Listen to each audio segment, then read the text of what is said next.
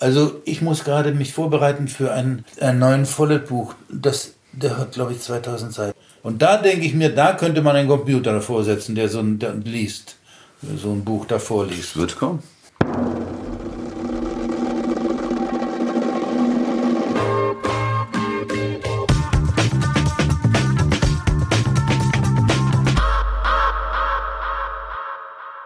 Wie würden Sie das finden, wenn es in Zukunft eine Maschine gibt, die mit Ihrer Stimme spricht? Ja, befremdlich. Befremdlich? Befremdlich. Würden Sie sagen, würden, würden Sie sagen, da würde ich mitmachen? Oder würden Sie sagen, nein, den Joachim Kerze gibt es nur bei mir? Nö, ich kann auch nichts dagegen ma- machen. Ich kann auch nichts dagegen tun. Wenn die Maschine schon da ist, die so spricht wie ich. Es sei denn, es sei, wir haben doch mal angefangen, dass der, der hat mal einen Film gemacht, der, der Anthony Hopkins, da hat er lauter so kleine, äh, wie heißen Elektronen? Elektronen, äh, Elektronen. Rundrum gehabt am Kopf. Da haben die gesagt, hab ich gesagt, hat der einen Haarnetz? Meine Mutter hat immer so ein Haarnetz früher aufgehabt mit lauter so kleinen Punkten. Ja, nein, nein, das ist äh, elektronisch und das wird jetzt alles und danach wird er äh, elektronisch dann nachgemacht. Ja. Also dann sp- sparen sie die Schauspieler. Sie haben genau die Bewegung und die Sprache von dem von dem Anthony Hopkins, der sich so bewegt, wie Ja, Anthony Hopkins sich bewegt. Aber das klappt ja doch nicht. Ja, das, noch das, nicht. das nennt sich Noch Motion nicht. Capture. Ja, Sie haben recht. Sie haben völlig recht. Noch nicht. Noch nicht. Noch aber nicht. sie sind auch dabei, in Hollywood zu arbeiten. Ja. Klar, die wollen die riesen Gagen sparen von Der, den Schauspielern. der, der, der, der äh, Gollum, Herr der Ringe, ist so entstanden. Weißt du?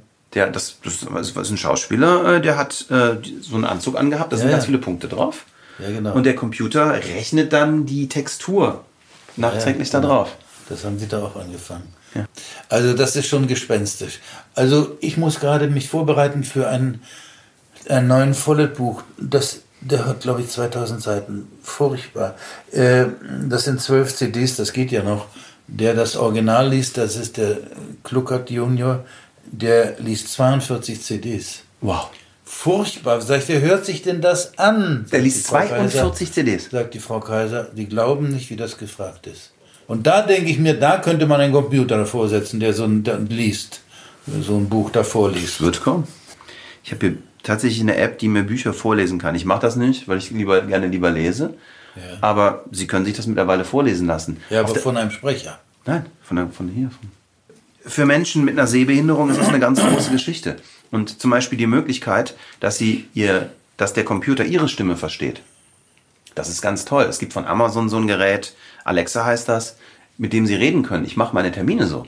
Ich habe so ein kleines Gerät in meinem Büro stehen und da sage ich Alexa, neuer Termin für morgen 17 Uhr. Und dann macht's Ping und auf meinem Handy ist dieser neue Termin für 17 Uhr. Ich kann da morgens reinkommen und sage, Alexa, wie sind meine Termine heute? Und dann liest mir eine Computerstimme meine Termine vor. Ja. Wenn man sich Wenn das Sie zum Beispiel in Stecker der ziehen- Wohnung anschaut. Wenn Sie den Stecker ziehen, ist alles weg. Richtig. Aber wenn sie einen Stecker ziehen, ist auch ihre Lampe aus. Ja, das meine ich. Aber die, die ganze künstliche Intelligenz, alles Richtig. ist weg. Auch die Batterie, wenn die Batterie leer Richtig. ist, ist alles. Richtig.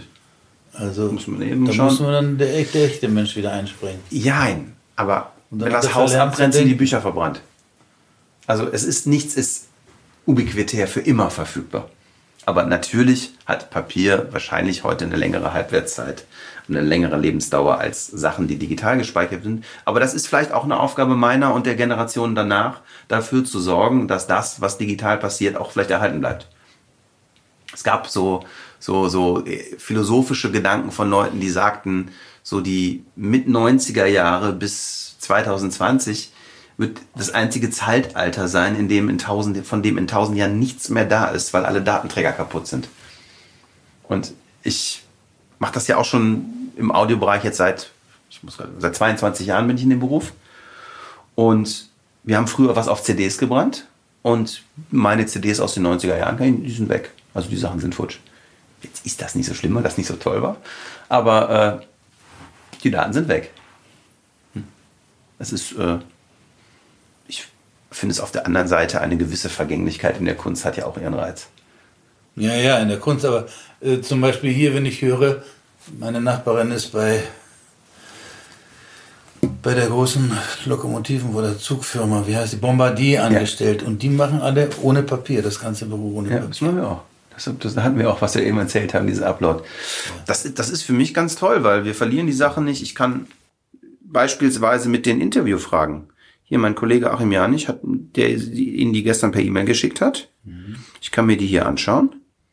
Und das Tolle ist, ich kann, wenn ich zum Beispiel jetzt auf Reisen bin und wenn ich jetzt hier eine, kann ich jetzt eine Frage dazu schreiben und innerhalb weniger einer Sek weniger von einer Sekunde ist auf Achims Rechner derselbe Stand der Dinge da. Mhm. Das, das hilft wirklich beim Arbeiten. Ja, ja, natürlich. Weil ich reise sehr viel und äh, das ist schon toll.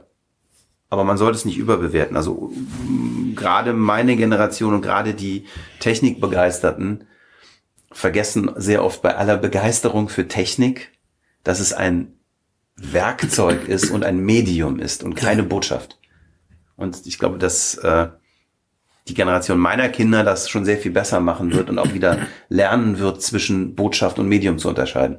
Unser heutiger Podcast-Partner sind wir selber. Wir suchen nämlich neue Kollegen. Und wenn du Account Manager bist, Programmierer, Projektmanager und am besten vielleicht Erfahrung im Bereich FMCG, Werbeagenturen, Filmproduktion oder Radio hast, dann freuen wir uns auf deine Bewerbung. Gehe auf alexjacobi.ai slash jobs und schau dir unsere offenen Stellen an. Wir würden uns freuen, von dir zu hören.